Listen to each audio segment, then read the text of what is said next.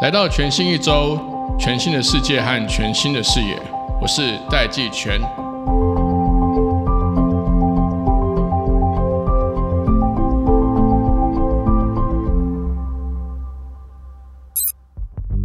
欢迎各位听众回到全新一周。我们今天要聊的题目呢，每个人都会非常关心，因为大家都知道现在全球的电费大涨，那台湾也开始在涨电费，包含工业用电涨了十五趴，那民生的用电大户也涨了九趴。近年来，其实 IDC 资料中心的耗电、高碳排放量的这个议题呢，让大家对于科技业高耗能的问题的关注越来越高。其实，像大家也都越来越注意到，像我们的半导体产业链。都被冠上高耗能、耗水，还有高碳排的这个产业类型，甚至其实我们还有政治人物在媒体访问的时候还说，我们这一波的电费调整不会只有这一波，后面还会有调整的空间。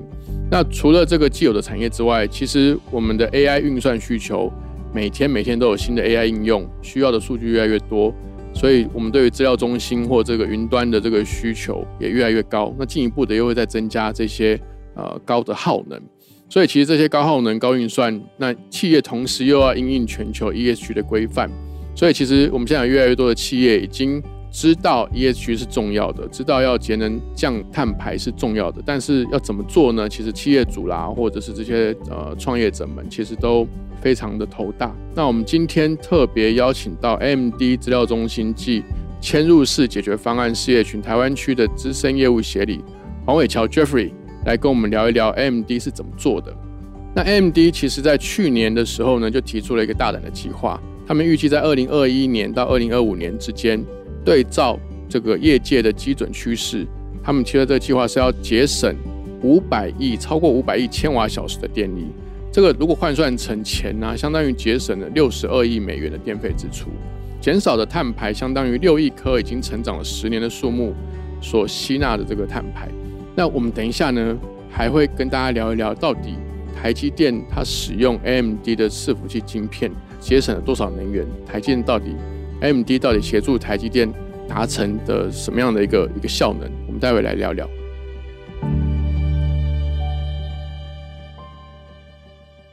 全新一周的呃线上的所有的听众哦，大家好，我是 Jeffrey。那我今天非常感谢呃，就是戴社长哦，邀请我们哦，邀请我。能够来到这个地方来跟大家探讨哦，我想在这从去年一开始到现在，呃，这个都非常火热的议题哈，就是关于 ESG。那特别我们又很聚焦在所谓的这个呃节能好，然后跟这个减少碳排哦这样的一个议题上面。那我们其实 MD 呃也推广在这个议题上面，大概也沟通了好一段时间。台湾真的是已经没有回头路，那越来越。贵的一个电费，大概就是呃，大概不太可能回到过往。现在数位转型其实已经也谈了五六年的时间。那数位转型其实背后真正大家忽略的事情，其实就是运算能力。没错。那运算能力背后一定要有电。对。哦，那当我们要这么多的这个数位转型的 solution，我们谈哦 IOT，谈这个人工智慧，哦，甚至谈云端服务，其实后面就是大量的呃运算能力，并且需要。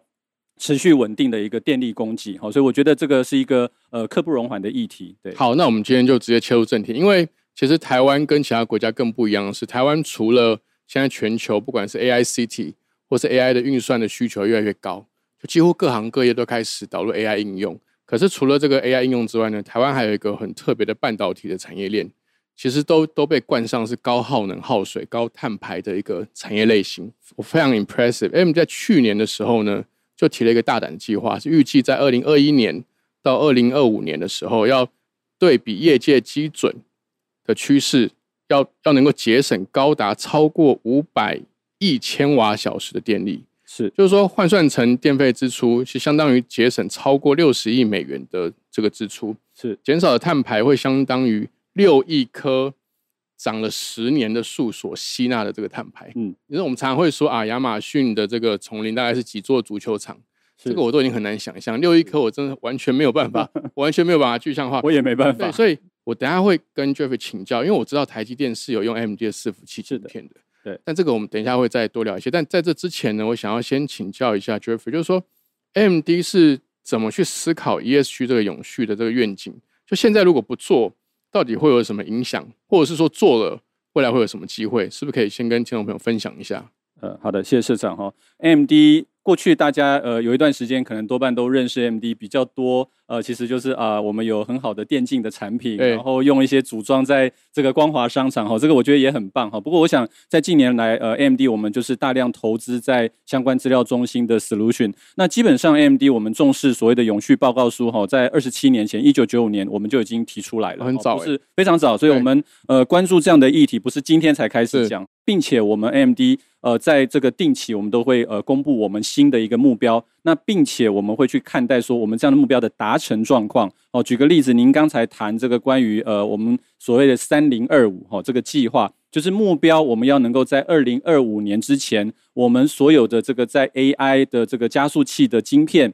好，然后跟高效能的这个伺服器的这个 CPU，我们要能够提升在每瓦电力要能够提升三十倍。这样子的一个呃这个运算能力，哦，那像这样的一个就是很重要，我们在 ESG 上面节能的一个宣告，哈，所以我们在这样的宣告之后，我们就会去公布我们相关的一个呃结果，好，那如刚才讲的，我们现在在全世界这么运行庞大的一个运算能力之下，那我们当然也有一些我们非常关注的议题，哈，像 MD 我们自己就定义出四个面向，哈，来这个达成我们的永续发展。那第一个就是包含我们要能够做到。很好的一个数位的影响力，对，然后做好我们的这个呃环境的一个管理。那再来就是我们要对我们的供应链责任。我想这个多半现在多数在台湾哈，或者我们从可能苹果供应链这一块都谈到就是供应链的责任。对，那最后一个就是我们要建立一个呃多元归属并且有包容的一个环境。OK，好，那我想我首先呃我今天特别先谈一下呃 MD 我们在数位影响的部分哈。那我们在全世界有这么多人会使呃使用到很多的运算能力，那 AMD 我们希望增加我们在这个世界重要的一些关键的科学家、技术研究、科研研究。那特别另外一块是我们现在很流行一个 term 叫做 STEM，哦，就是这个科学技术工程跟数学教育。那这一块的一个落实，那我们怎么做？我们非常关心这个相关的族群，但这个族群可能刚开始他还不认识 AMD，对。他想要先知道一下 AMD 到底你有什么好的东西，那这时候他可以来跟我们的这个协会来提出申请。那提出申请，告诉我们他们相关的一些呃应用场域以及他们的一个目标。那当我们了解他们在未来的一个需求的时候，他可以跟我们所谓的 HPC High Performance Computing 这个基金会哦 HPC Fund 来申请。那我们就会投注它哈相关的这些预算。让他们能够使用 AMD 相关的这个电脑伺服器的一个呃产品来进行他们相关的研究。对，所以像我们其实这个计划从呃二零二零年那时候针对那时候是疫情刚开始嘛，好，大概在 COVID nineteen 的一个呃初期阶段。那我们当时是先服务在相关很多的大学，大概有八个国家，然后将近二十几个一个机构。那我们就 funding 它来做 COVID-19 相关一些医疗哦，或者是一些这个呃医药上面的一个研究。哦，那目前大概已经发表呃五十几篇的一个论文，嗯嗯，这个成果非常的好。那所以今年我们又加大哦这样子一个服务范围，不限定在医疗部分，所以包含像是一些气候变化啊，然后包括这个运输哦大数据，那我们都希望能够运用 AMD 自身在数位方面的一个影响力，来协助更多的科研研究。是这部分就是其实都是在比较偏科学跟学术研究。是，那台湾现在应该是才要开始而已，对不对？对，我们也希望就是在这个地方跟大家做个预告哦，就是说未来我们也很期待哦，跟我们台湾一些这个非常领先，然后或者是一些呃有一些想法愿景的一些学者哦或科学家哦，我们可以来透过这样的申请，那我们在台湾的团队能够一起来帮忙。那我想要追问一下，因为呃，其实 M D 的做法是它的一个做法叫做加速运算节点啊，就说这个其实是全球非常强大而且先进的一个运算系统。那除了为科学家或者学术研究提供这种很非常强大的运算能力之外，执行这些科学的研究啊，或者是大规模超级电脑的模拟，其实也占有一个重要地位。这个像这样的技术在加速 AI 运算发展的这个同时，AMD 看到发展这样的超高运算跟 AI 对于环境保护或永续会产生什么样的 impact？impact？OK，关于现在非常流行哈，或者是越来越被重视的一个领域，就是超级电脑。对，哦，那台湾可能就是由这个我们的国网中心对哦在负责哈。那其实全世界，我想我们的这个对岸其实发展这一块，近年来也是不遗余力，因为我们常讲说，呃，超级电脑大概可以算是一个国家呃，它在科学研究好的一个呃领先指标，没错，没错。作为你国家的一个科学跟电脑运算能力的一个呃，算是实力的一个展现，没错。好，那其实 AMD 我们在呃二零一七年，我们重新回到这个资料中心的伺服器，哈，我们推出 EPIC 这样的一个系列，到现在，我们其实刚开始我们就很重视在呃超级电脑上面的一个推广，哈，以及推展。那这个实实际告诉各位呃听众，就是说我们在。今年二零二二年哈六月份公布的这个超级五百大哈，因为有一个协会哦叫 Top 五百哈这样的一个协会。那其实 AMD 在短短这五年当中，我们就拿下这个五百大里面百分之十九，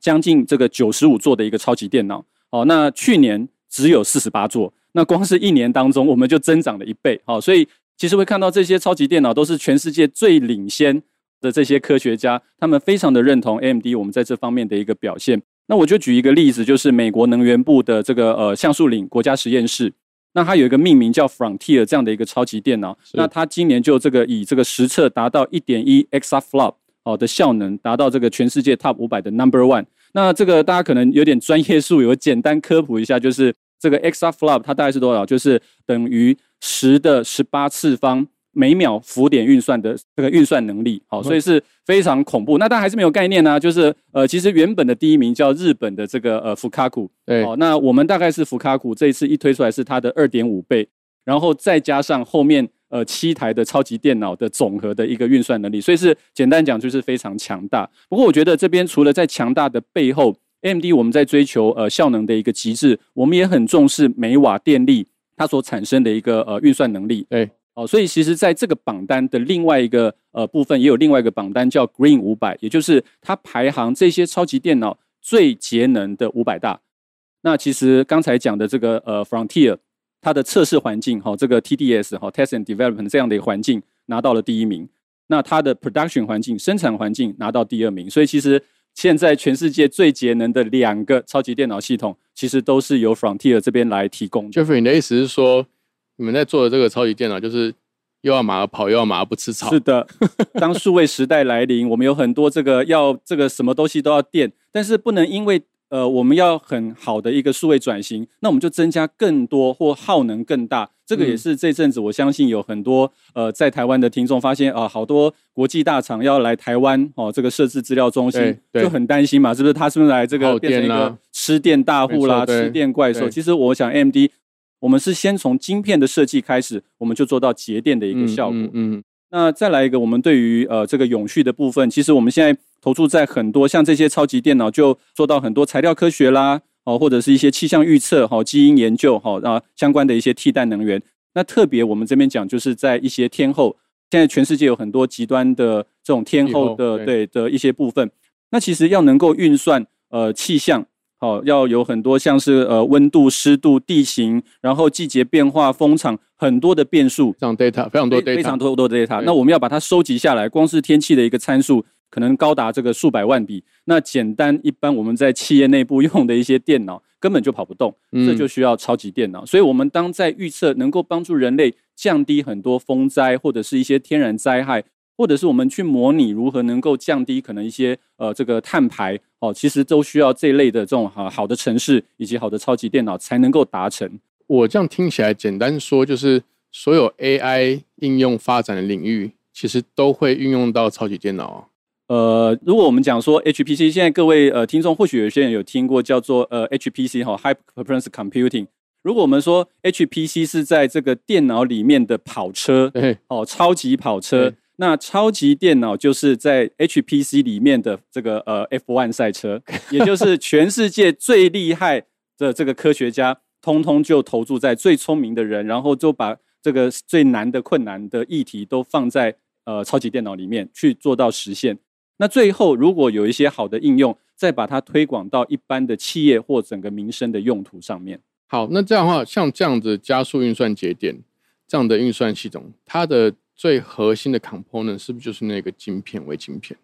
晶片是其中一个部分。其中一个，那那我们只能说，呃，这个其实跟我们的合作伙伴这个 HPE 哈，这个惠宇科技哈，那他们的一个超级电脑系统叫 Cray，哦，那目前呃，AMD 跟这个 Cray 在全世界非常多的这个超级电脑这个囊获很多呃这个专案，所以我想说这个是一个呃互相合作非常多的供应体系共同完成的一个呃，我相信是一个人类很好的协作的一个成就了。我回到这个小的这个晶片的部分，也就是说，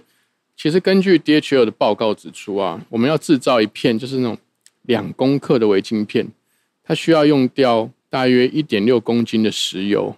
然后用掉三十多公斤的水，零点七公斤的元素气体，以及七十二公克，他讲的很细的七十二公克的化合物。所以其实半导体根本就是它是高度碳排跟耗能的产业啊，因为一个两公克光石油就要用一点六公斤。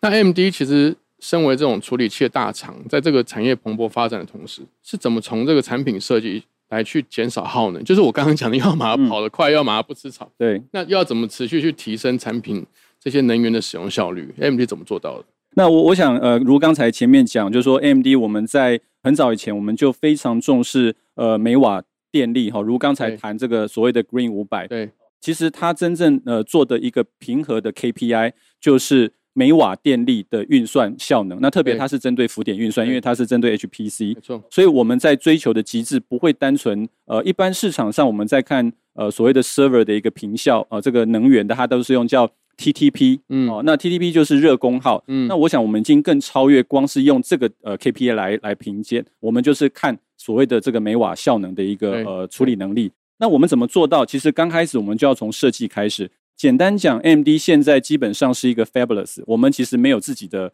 呃晶圆制造厂，没错，所以我们就从我们刚开始的这个晶圆设计来开始做到。好，那我们现在是最早我们做做到呃小晶片的设计。好，那我想今天没有要做太深的技术讨论，不过呃就是举凡说什么现在讲这个摩尔定律已经呃已经走到极限啦，好，所以我们大概很早以前我们就开始把它拆分变成很多的小晶片，再用很多小晶片把它。封装好在呃单一的 chiplet 上面，对，那这样的话也能够拉高呃我们在每个 chiplet 上面的一个核心。那因为我们做到这个每个 chiplet 很高的核心，所以我就减少了伺服器的使用，因为我光是一颗很高核心就可以处理可能过去两台 server、三台 server，那我光是 server 减少，我是不是就降低了一些功耗？那再来，我充分运用所谓的先进制程。嗯，那我想在台湾，我们非常骄傲，护国神山。对，那呃，这个 AMD 我们在多年前，哈，在呃第二代我们的这个伺服器晶片的时候，就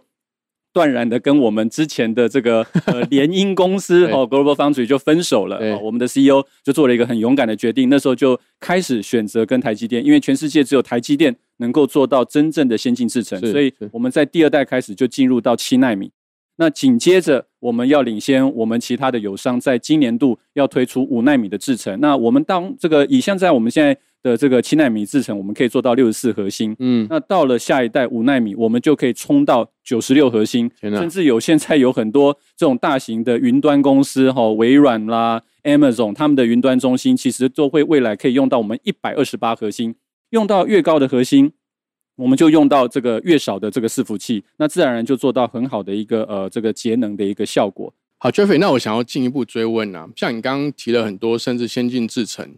或者是现在正在开发中新的这些 data center，那如果你可以建议企业去呃，就是说他们可能有自己的 data center，他们可能有跟 data center 合作，你会建议他们做哪些事情去降低 data center 的用电？OK，好，我我想说，就现在如刚才刚开始那个社长您提到，其实现在呃用电，然后其实也越来越多的能耗拉起来，那如何能够降低我们的电费，其实是一个很重要的重要课题。对，那就站在 AMD 我们的角度，我们其实有呃两三点的一个建议了。那第一个，其实我们觉得呃一般企业可能过往在呃选择你相关伺服器的时候。可能过去比较没有太多的选择的时候，多半大概就是看你要买几个核心，对哦的这个这个 CPU，然后再把这个伺服器厂商或它的一些这个呃这个 SI 哈找来这个评估一下，对哦，然后大概就做出一些相关的决定。对，但我们的观点是认为，其实应该符合您真正企业内的一些工作负载，我们简称叫 workload。对，那哪一些的 workload 适合？哦，可能用高核心？哪一些 workload 它适合可能是我们的基频哦，这个拉的高一点，或这时候它可能 memory 要再多配置一点，那如此一来，我们能够配合不同 workload 它的一个特性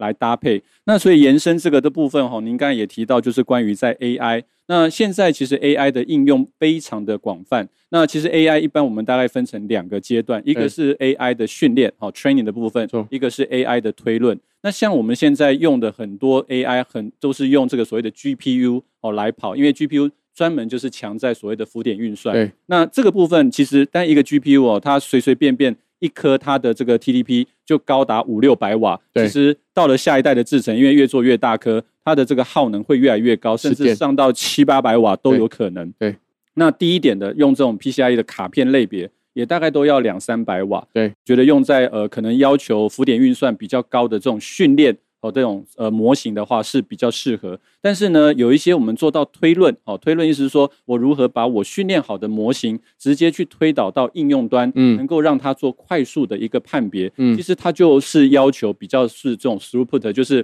很多的这种呃 I O，然后很多的这种呃降低很多的 latency 延迟，嗯嗯嗯，其实它并不需要很高的运算能力，嗯，这时候我们就建议像赛林斯，好，赛林斯，它其实在所谓的这个 AI 的推论部分。就做的呃速度更快，但是它的瓦数可能只到这个七十几瓦到一百瓦，这个一来一回之间，我们就能够降低很多它的一个耗能。那最后一点，我觉得是更呃更有效的，就是说这个其实就像您的家里面有常常这个之前经济不是在推动说如何把你的这个旧的好很耗能的冰箱换。换掉，对，换掉这个一级省电，对，有这个环保标章，对，哦，其实我相信我们 A N D 也是要推广这样的概念。我们现在因为每瓦效能非常的卓越，所以我们其实是可以检视一下，到底在公司里面有那个用了五年到十年，其实都已经是呃上一代的这个伺服器，其实我相信它运算能力也相对比较低落，在这个现金的部分可能能力没那么好，可是它所吃的电力的每瓦的这个能效非常的不划算。对，那你为了能够这个呃。这个挤出更多的一个算力，但是你却要花更多的电费。对，其实我们经过一些试算，如果你可能用一个二十台，呃，可能超过十年的一个伺服器，换到 AMD 可能只剩下五台，嗯，伺服器就可以做到一样的效果。这个一来一回可能节省大概超过一半的电力，那这个长期下来的电费是非常的可观。好，所以我们觉得建议企业大概可以从这几个方面去来着手。刚刚我们聊了非常多这些超级电脑，就是这些超级的运算能力。它的技术以及它是怎么样去达到这样子的一个全球超级电脑第一名的这些技术细节。接下来呢，其实我们把这个话题呢往应用面来这个讨论。刚刚其实 Jeff 也提到说，这样子的一个超级电脑的模拟，可以为科学家们提供强大的运算力，包含像材料科学啦、气象预测啦、基因组学啊、基因分析啦，甚至新药开发或替代能源的一些模拟，先聚焦在这个。天后方面的相关研究，来让这个 AMD 的 Jeffrey 来跟大家聊一聊，如果我们把这个超级电脑应用在这个天后的这个预测，会能够产生什么样的效应，精准度可以提升到什么样的程度？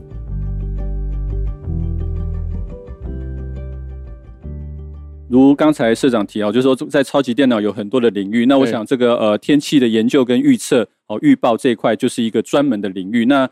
简称它就叫这个 Weather Research and Forecast，那 WRF WAF 哦，那这样子一个呃模型的建立哈，其实它就是能够建立呃一个大量基于大量数值的一个天候预报系统，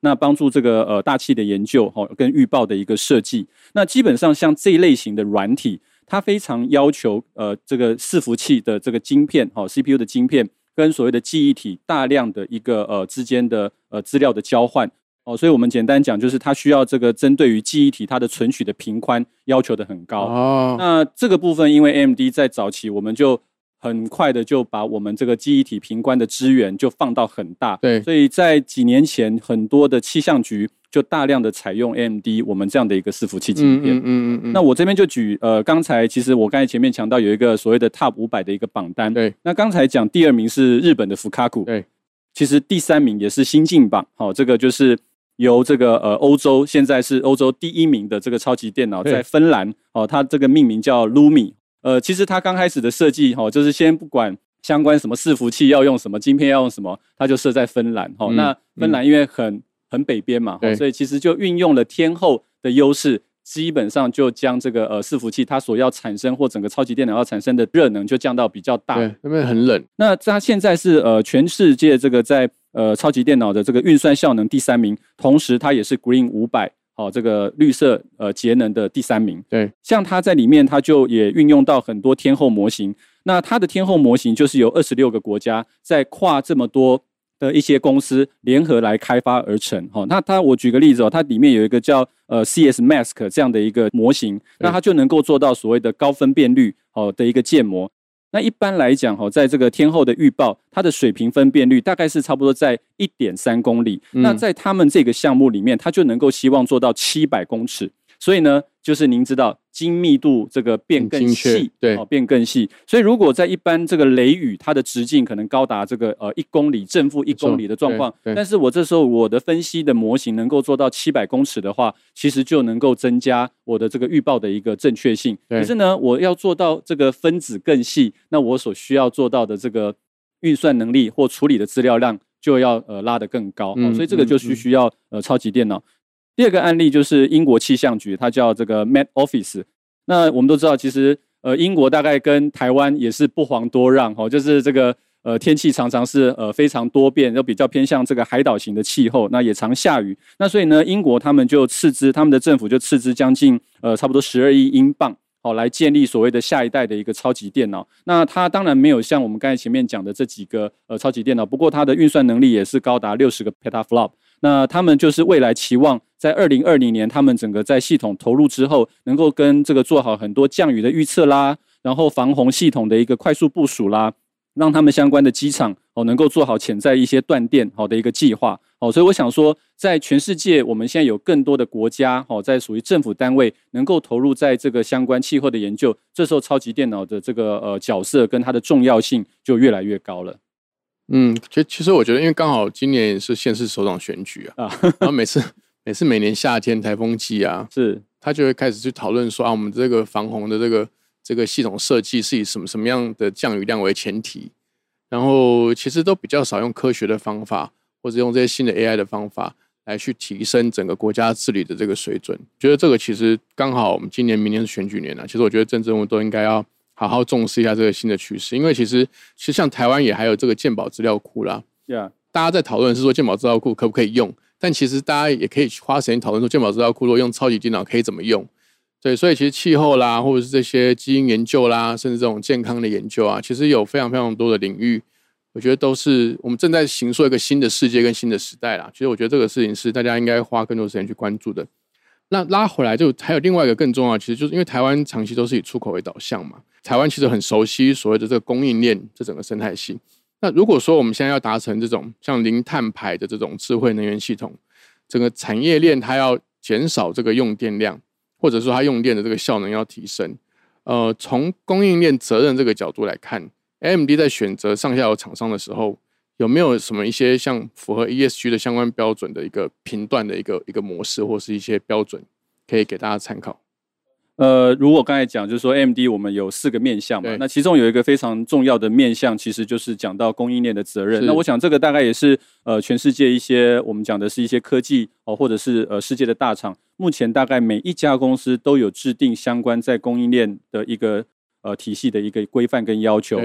那如果我刚才讲，其实基本上 AMD 现在是一个 Fabulous，我们就是一个可以讲就是一个 IC Design House 了。那我们所有的这个呃主要就是由晶圆代工。好，那现在。呃，还有少部分可能还在 Global f u n 但大多数都已经在台积电了。哦，那未来我们到下一个 Generation 大概也没有太多的选择。好，所以我们大概现在可以说是呃，在台湾的呃供应链体系的成分非常非常的高，所以我们也可以算是半个国家队哦。那我们现在其实基本上站在 MD 我们的角度，我们是期待我们要求我们的呃供应链体系在二零二五年的时候，百分之百的供应链都要能够接受。责任商业联盟哈 RBA 他们的一个审核跟标准，那并且